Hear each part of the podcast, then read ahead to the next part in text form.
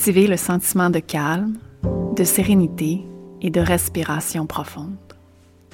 Écouter des histoires inspirantes et de transformation. Suivre son intuition. Changer certaines habitudes pour devenir la meilleure version de soi. Bienvenue chez Connexion Humaine, un espace de communauté, de positivisme et de mieux-être.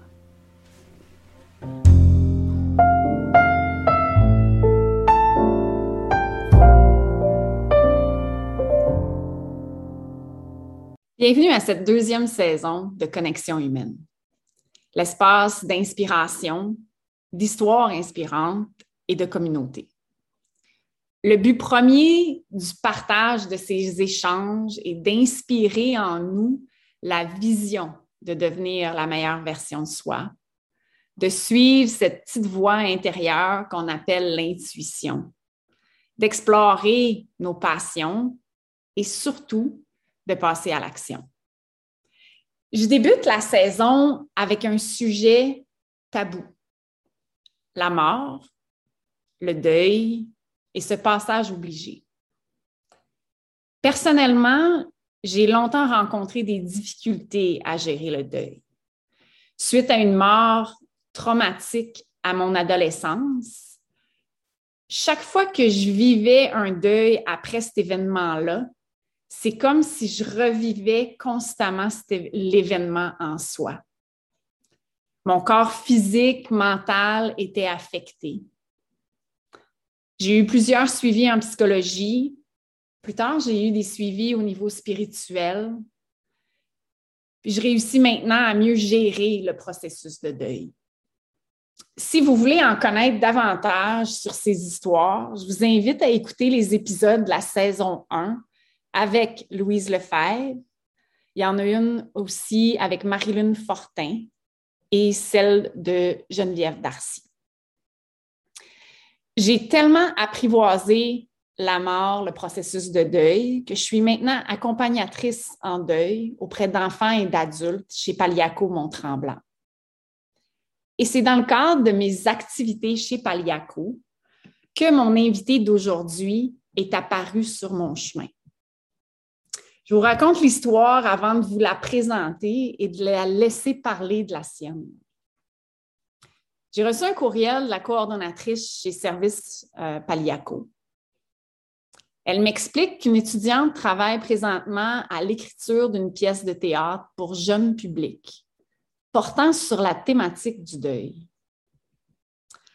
Afin de bien traiter cette thématique qui est en soi très délicate, elle utilise pour cette création une méthode d'écriture similaire à celle d'un théâtre documentaire. La trame de ce projet s'est donc principalement composée à partir de témoignages citoyens récoltés un peu partout sur les routes du Québec. Bref, elle cherche des gens qui sont prêts à partager leur expérience de deuil pour son projet. J'ai accepté l'invitation pour moi, ça faisait en sorte que je contribuais à rendre ce sujet-là moins tabou. Puis honnêtement, j'aurais tellement aimé ça, avoir cette ressource-là plus jeune, euh, avoir eu une ouverture de discuter de la mort, soit à l'école, à la maison et dans la société en général. Isabelle Bartkowiak, Merci d'avoir accepté l'invitation de discuter de ce beau projet de cœur avec nous à Connexion Humaine. Puis là, je fais une parenthèse. Est-ce que j'ai bien prononcé ton nom de famille? Euh, presque. Ah dis-moi-le. Bartkowiak. Bartkowiak. Viak. OK. Voilà. le W, c'est un V en polonais. Excellent. Isabelle, d'emblée, j'ai simplement le goût de te céder la parole puis de te demander de nous raconter une partie de ton histoire, puis comment tu es venu à préparer ce beau projet-là? Oui, euh, ben en fait, le projet euh, sur lequel je travaille, dont tu as participé, euh, il a commencé, il y a, vraiment, il y a eu plusieurs étapes. En fait, ça fait longtemps qu'il mijote à l'intérieur de moi avant même de savoir quelle forme ça va prendre. À l'époque, moi, j'ai fait mes études en interprétation à Moncton, au Nouveau-Brunswick. Puis, quand tu es en région franco-minoritaire, il y a un organisme qui s'appelle l'Association des théâtres francophones du Canada qui vient soutenir l'épanouissement du théâtre français en, situation minoritaire. Donc, qui vient rejoindre des, artistes qui se trouvent dans toutes les régions du Canada, autres le Québec, pour supporter leurs activités. Puis avec eux, j'ai fait un stage sur euh, le théâtre de la petite enfance qui, euh, qui se passait à Montréal. C'était au festival Petit Bonheur. Puis pendant ce stage-là, j'ai euh, commencé à travailler, ruminer l'idée d'un projet qui porterait sur les, les, familles monoparentales, en me disant qu'il y a beaucoup d'enfants maintenant que leurs parents, bon, ben, il y en a un qui, qui, qui divorce, qui se retrouve à être élevé par juste un parent, ou carrément, il y a un parent qui décède des fois et bon, ben, fait que tu as juste un papa ou une maman pour t'accompagner dans la vie. Puis pendant que j'étais à Montréal et que je travaillais là-dessus, moi, ma mère puis mon père, qui euh, à l'époque venait de déménager à Thunder Bay en Ontario, se retrouvaient euh, pour une réunion de, travail à Montréal. Mon frère et ma soeur aussi étaient à Montréal, fait que ça a fait comme Ah, on peut se voir. Fait qu'on a fait un souper ensemble et quand je vois ma mère, ça fait à l'époque, ça faisait déjà trois, trois mois, mettons, qu'elle m'avait dit qu'elle avait des petites crampes au ventre, qu'elle avait recommencé ses règles. Et là, je la vois et elle a de l'air, tu sais, son ventre est très enflé. Elle a de l'air enceinte, à quel point son ventre est enflé. Et elle ne marche pas beaucoup. Et euh, j'essaie de savoir qu'est-ce qui se passe, mais tu sais, tu es comme un peu dans le, chamboulement des choses de ton travail, de ci, de ça. Mon père, il n'ose pas trop me dire qu'est-ce qui se passe. Il me dit que tout va bien. Et moi, je retourne euh, au Nouveau-Brunswick. Et quand je retourne au Nouveau-Brunswick, je commence à écrire une demande de bourse pour un projet, pour ce projet sur les familles monoparentales. Et j'applique à la TFC parce qu'ils font des remises de prix aussi avec cette idée de projet de marionnette-là.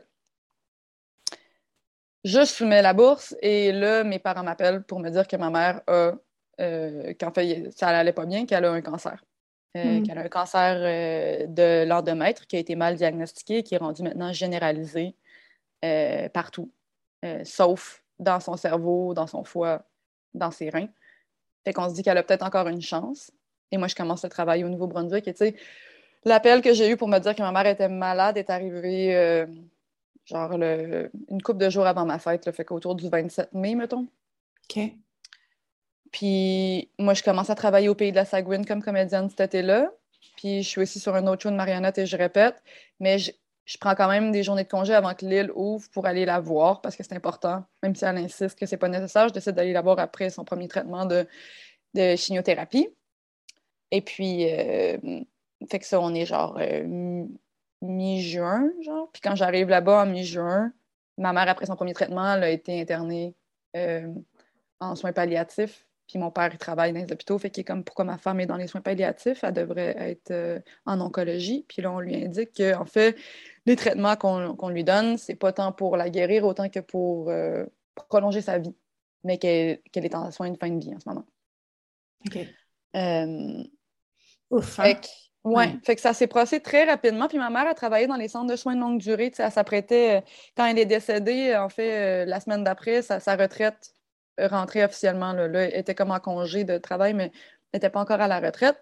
Puis elle a travaillé dans les CHSLD toute sa vie, dans, les centres de soins de longue durée.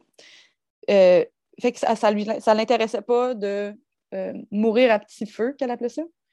Euh, fait, que, fait que tout de suite, quand elle a su ça, elle a déjà commencé à me préparer à l'idée qu'elle allait sûrement faire appel à l'aide médicale à mourir que si qu'elle allait faire les trois traitements, mais que si la tumeur réduisait pas assez pour qu'elle puisse se faire opérer, elle, n'allait pas euh, continuer à vivre dans la douleur. Euh, et donc, moi, je suis là pendant une semaine, je retourne au Nouveau-Brunswick, continue les shows, euh, puis à la début juillet, on a, on l'appel pour. Non, pas début mi-juillet, on a, on, a, finalement.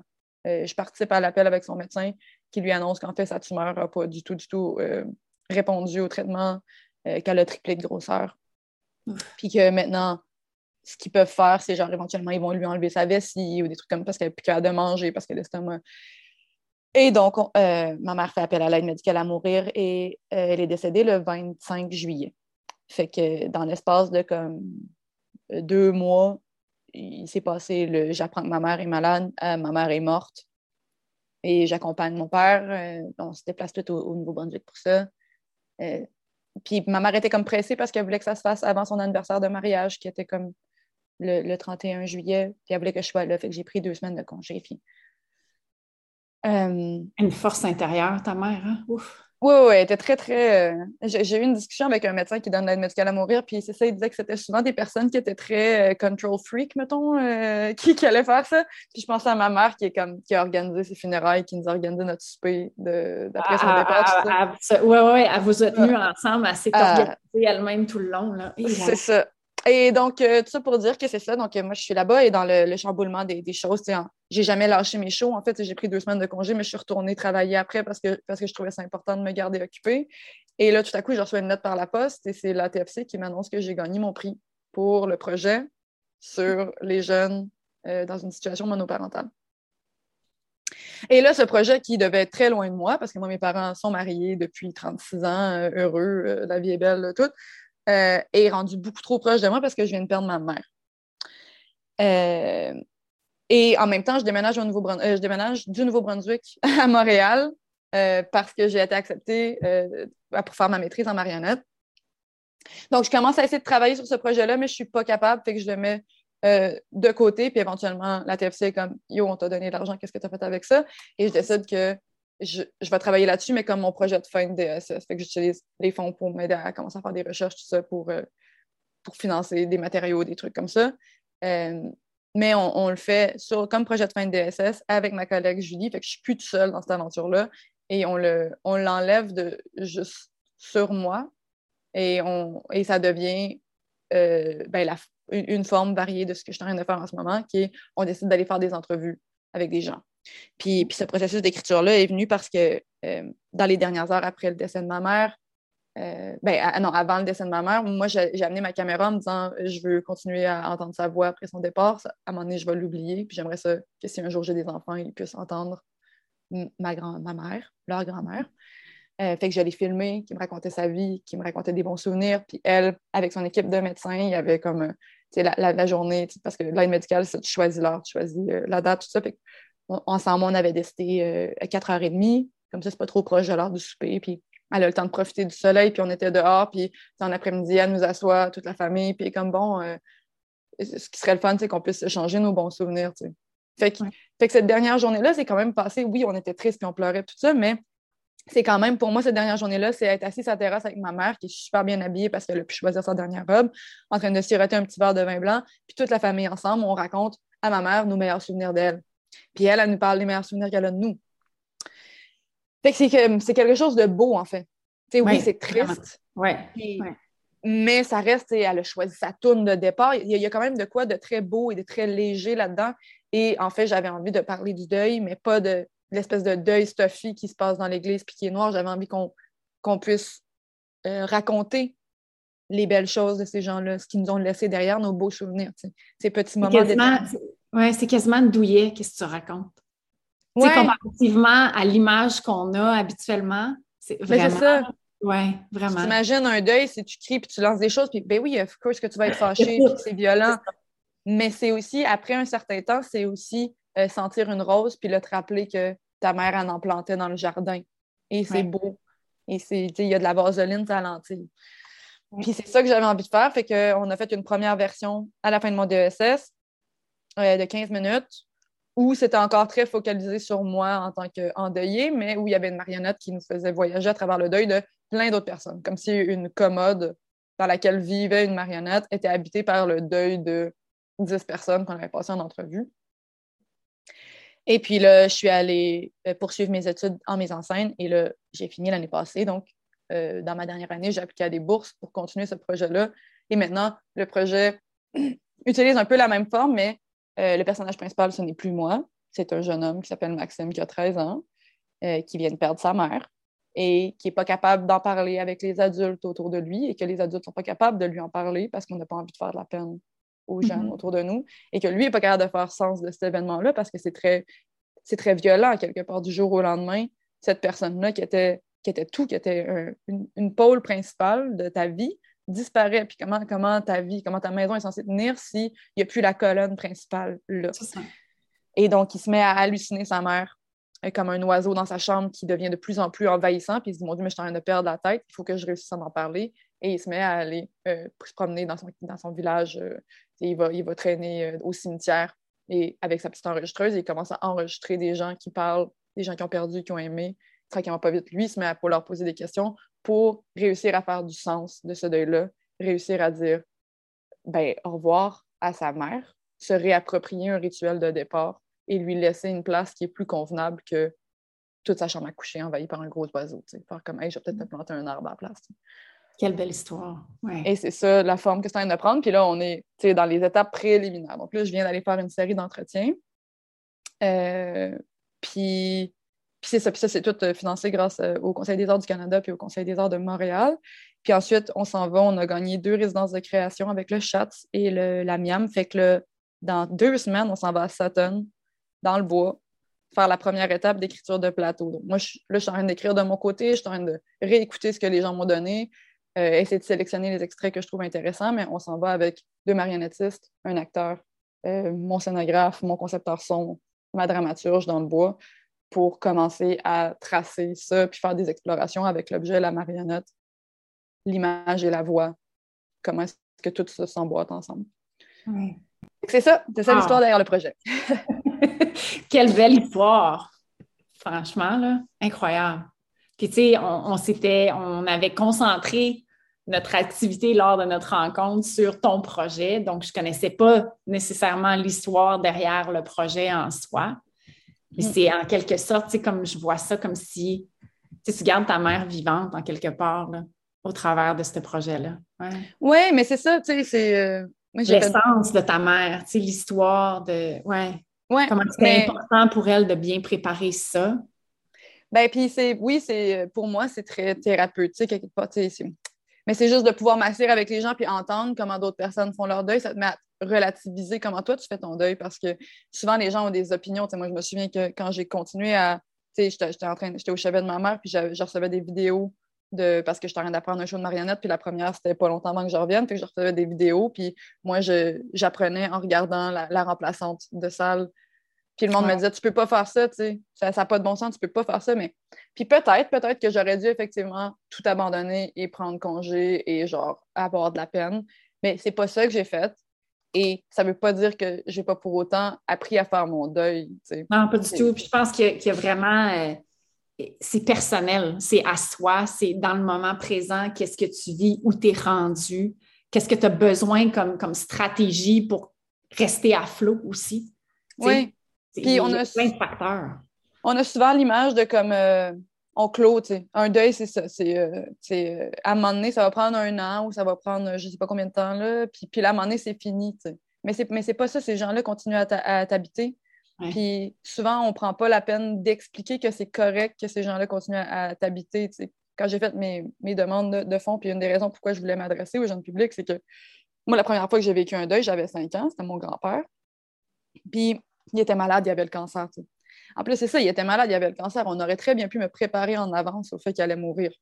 Mais on n'a pas fait ça. Puis on me quand il était malade, les gens ne voulaient pas me le montrer parce qu'il était comment, ah, mais c'était peurant. Il est malade. Et donc, à un moment donné, moi, à 5 ans, il est mort. Puis on m'a amené à l'église. Puis on ne m'a pas permis de voir dans le cercueil c'est qui qu'il y avait là. Puis j'ai jamais compris. on m'a dit, on va dire au revoir à ton grand-père, mais, mais c'est pas clair, ça, que c'est parce qu'il est mort. Puis c'est quoi que ça veut dire être mort? Et donc, j'ai jamais compris que j'étais à ses funérailles. Puis après ça, on fait des jeux. on est allé chez ma grand-mère, on jouait à des jeux. Fait que moi, pour moi, c'était comme une fête. Ah, on mange un lunch après, puis on jase. Puis...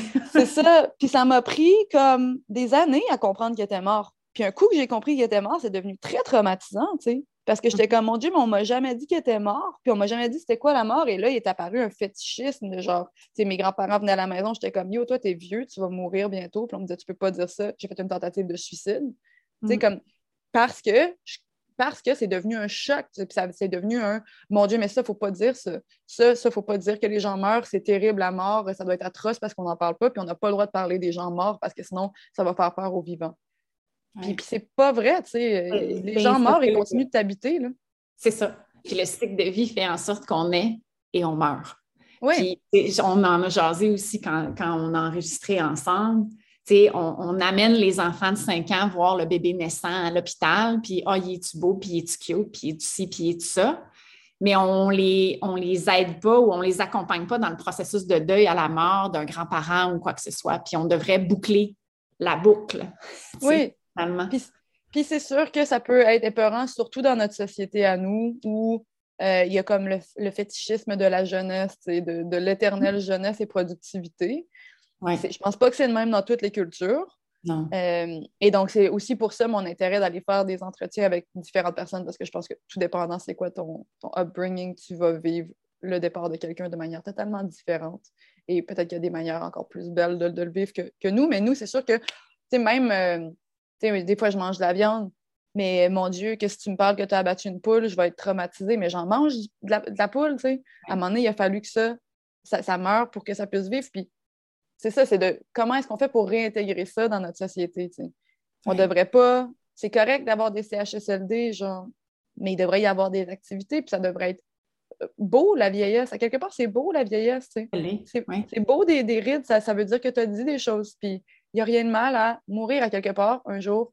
Oui, je suis terrifiée par la mort, mais un jour, je vais mourir et on va me mettre en terre et je vais nourrir un arbre et il va y avoir des, des animaux qui vont pouvoir vivre grâce à le fait que je suis morte. Puis, à quelque part, le fait que je meurs, même si ça me terrifie, fait en sorte que je prends des meilleures décisions aujourd'hui parce que je sais que mon temps est limité et que je peux m'arrêter et profiter de ce moment-là. Si tu n'es jamais conscient de, la mort, tu ne peux pas profiter de ce que tu as en ce moment. C'est ça. Mais c'est pas ça qu'on fait dans notre société en ce moment, parce que même les corps, ils sont censés être dans partie du cycle, mais on les embombe, ce qui fait en sorte qu'ils sont pleins de produits chimiques qui ne vont pas se décomposer. On, on, on les, il y, a, de, quoi qui en ce moment qui est comme brisé dans notre, dans notre société. Puis, puis là, ben, c'est comme le parfait moment pour en parler du deuil parce que la planète entière est en deuil, tu sais. Oui. Puis parce qu'il y a plein de monde qui meurt. Puis en plus, tu sais, moi, pendant le COVID, j'en ai perdu des oncles. Je n'ai pas pu mm-hmm. aller à leur funérailles parce que ben, on ne peut pas se réunir, puis etc. C'est là où on réalise que ce rituel-là est tellement important à notre processus de deuil. Tu sais, fait que, oui, il y a vraiment une belle réflexion à avoir. Puis je suis contente vraiment que tu aies croisé mon chemin en cours de route. C'est vraiment le fun. Vraiment le fun. Euh, je vais me permettre de te poser quelques questions en rafale maintenant. Tu mhm. choisis euh, évidemment ce que tu désires euh, partager. Une erreur que tu as faite au courant de ta vie, mais qu'aujourd'hui, tu changerais absolument pas. Oui, j'ai trouvé ça. Cette question-là, je l'ai lu tout à l'heure, j'étais comme une erreur. Euh, les, grosses erreurs, pour moi, sont jamais des erreurs. Tu sais, comme, mettons, justement, quand ma mère est décédée, euh, je, me suis longtemps tapé ses doigts parce que j'étais partie au Nouveau-Brunswick. Parce que mes parents y habitaient loin de là, ils habitaient à Gatineau. Puis, ce qui fait en sorte que à partir de l'âge de 18-19 ans, je les ai vus une ou deux fois par, par année. Tu sais. Fait que j'ai arrêté de connaître ma mère, puis là, c'est juste un coup qu'elle était sur le bord de mourir que j'étais comme ah, non, non, mais il faut qu'on passe du temps ensemble.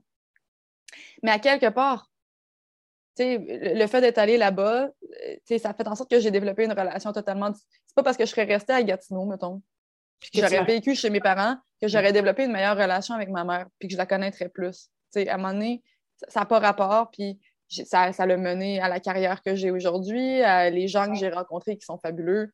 c'est comme mettons, quand tu vis une rupture, j'ai vécu une rupture après le décès de ma mère, puis oui, on s'aimait plus. Là. Mon chum, ça faisait des années qu'on s'aimait plus, puis on aurait dû se laisser bien avant.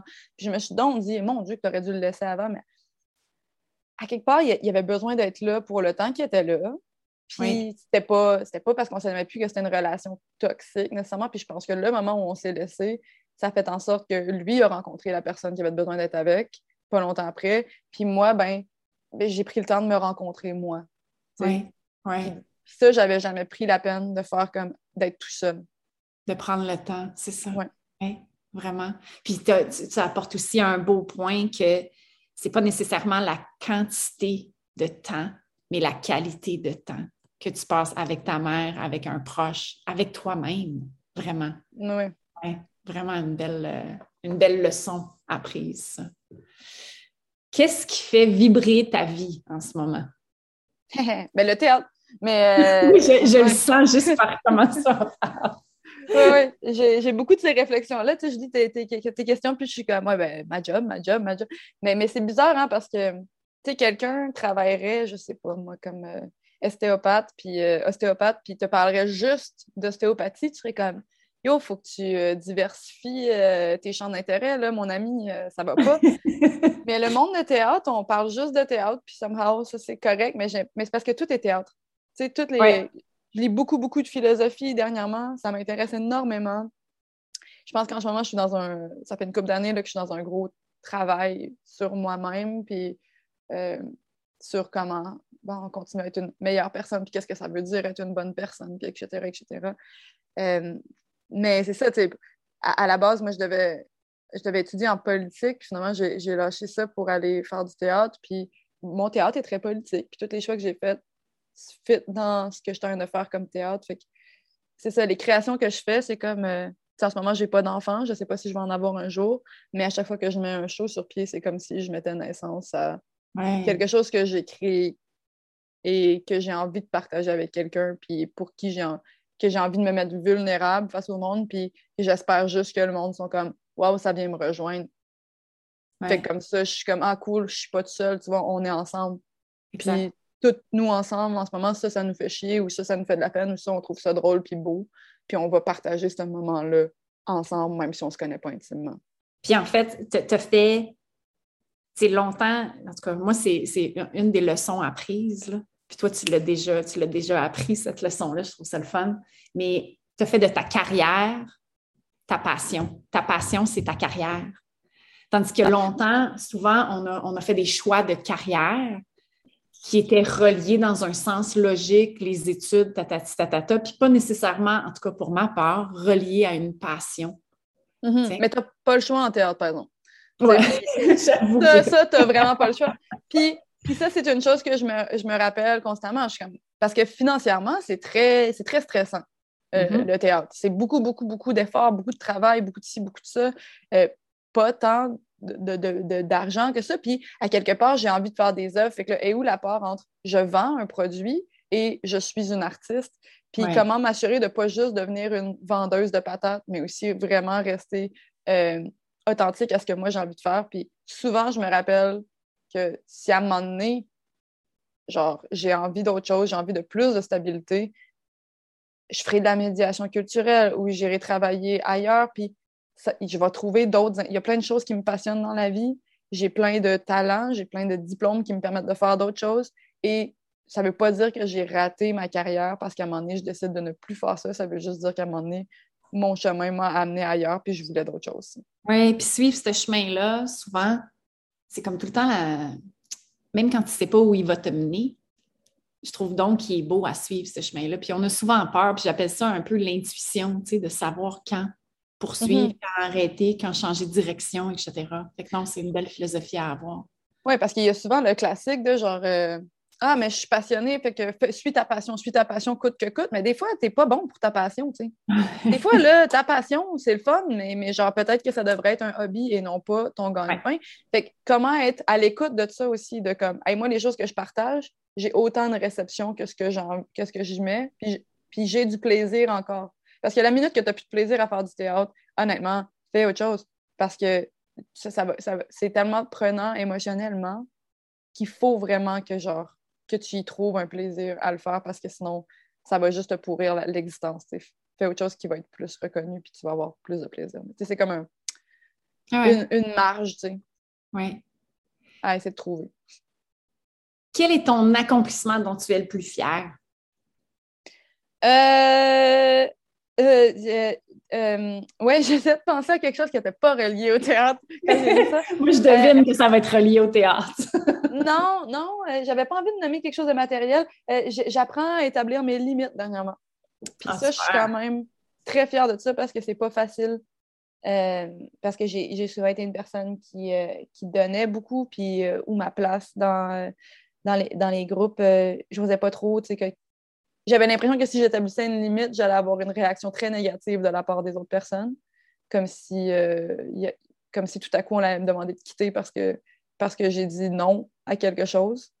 Et là, tranquillement, pas vite, je suis en train de vraiment travailler à établir mes limites, puis, euh, tu sais, pas constamment sous-estimer euh, ce que moi j'apporte à la table. C'est, mettons, la réflexion de genre, ben, des fois, tu es, passionné par quelque chose, mais, euh, mais tu n'as pas le talent pour tes poches. Ça m'a souvent habité dans ma carrière, ça. Puis je trouve mm-hmm. que c'est correct aussi parce que parce qu'à un moment donné, j'ai pas envie d'être poche et de pas m'en rendre compte. Mais il faut pas que ça devienne tout ce que je me dis dans ma tête. C'est ça. Fait établir tes limites, être conscient de, de, ton pouvoir à toi, puis pas te sentir mal parce que tu es dans une teneur droite. Puis reconnaître que tu peux avoir des talents. Puis tu as le droit de dire non. Super nommer des personnes qui t'inspirent à poursuivre ton cheminement? Y a-t-il des gens qui sont comme source d'inspiration pour toi? Euh, tu sais, il y a des artistes que j'admire beaucoup, là. Euh, particulièrement les, femmes en théâtre. Beaucoup de femmes, j'ai travaillé avec euh, Edith Patnaud l'année passée qui, faisait ma coach pour mon show. Je la trouve, je trouve que c'est une, artiste qui, sait ce qu'elle veut dire, qui est très forte, qui, qui, est à l'écoute. C'est une personne euh, lumineuse. on parlait à un moment donné, moi je suis quand même grande dans la vie, je, ben, quand même, je mesure pas 6 pieds, mais je mesure quand même 5 pieds 7, 5 pieds 8.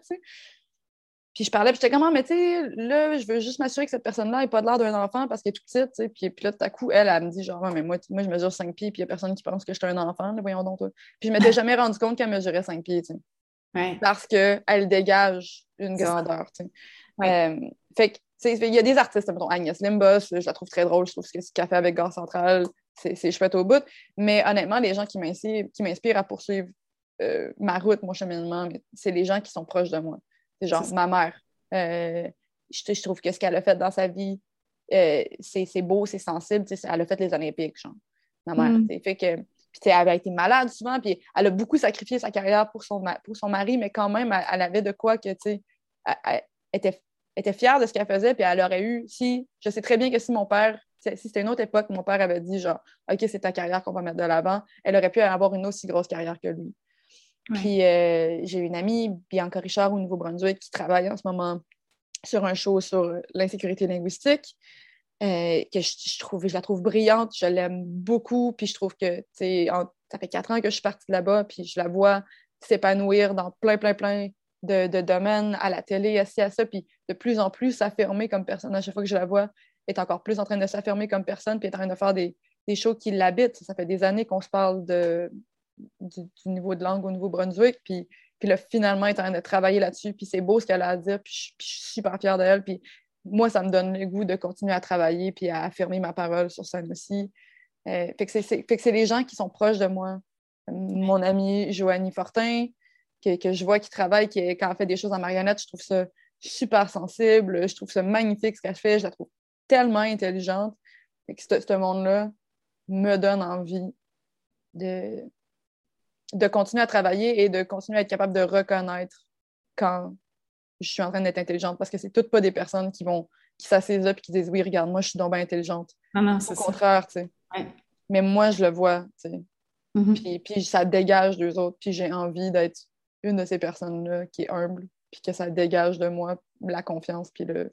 Oui, c'est ça, ça va améliorer notre personne en soi. Tu sais, quand on s'entoure de gens qui nous inspirent, qui sont positifs, qui dégagent un peu qu'est-ce qu'on recherche, ça nous aide dans notre cheminement, absolument. Oui, puis après ça, il y, a des, il y, a des grandes personnalités qui t'inspirent beaucoup, mais la face, c'est que je les connais pas intimement, ces gens-là, puis je sais pas, tu sais, est-ce que, oui, OK, est, est talentueuse là, mais est-ce que dans le fond, dans le restant de sa vie, c'est vraiment fucking désagréable?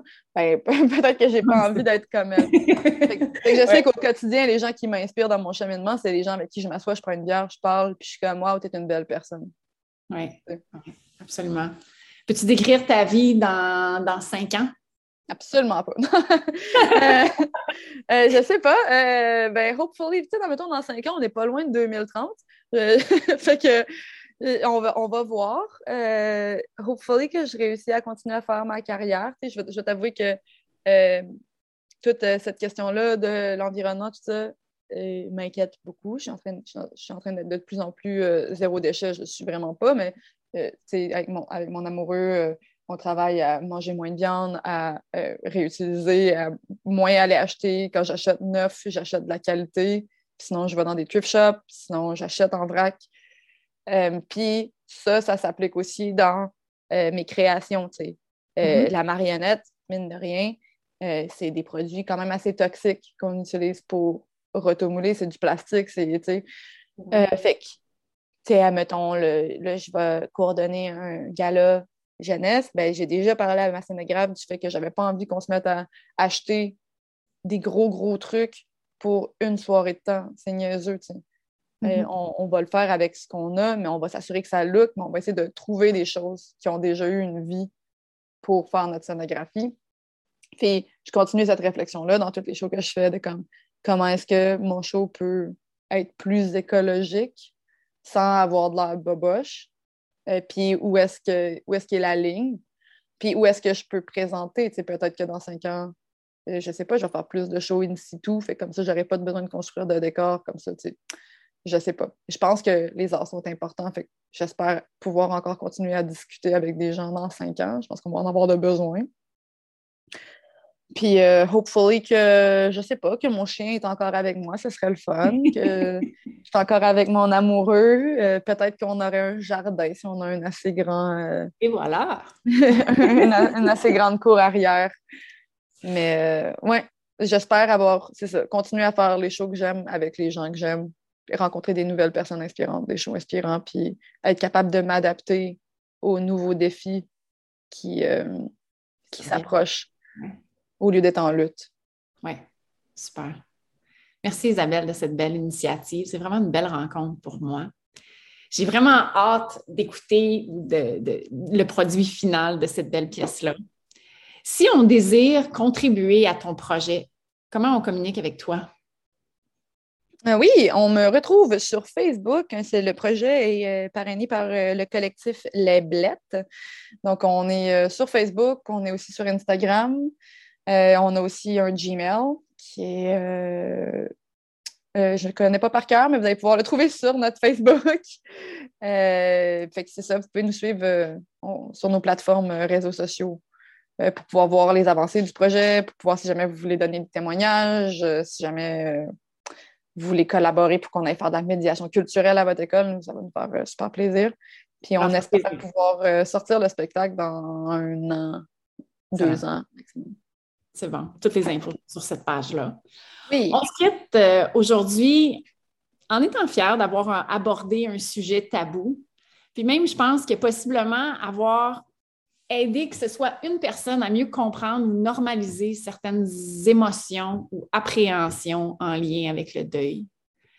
Euh, n'hésitez pas à vous abonner à Connexion Humaine, à partager les épisodes qui touchent davantage votre cœur et nous laisser vos commentaires sur les réseaux sociaux ou directement sur la page du balado. Merci mille fois, Isabelle.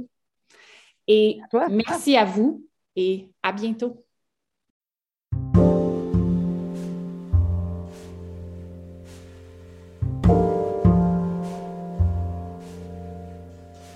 Merci d'avoir été des nôtres.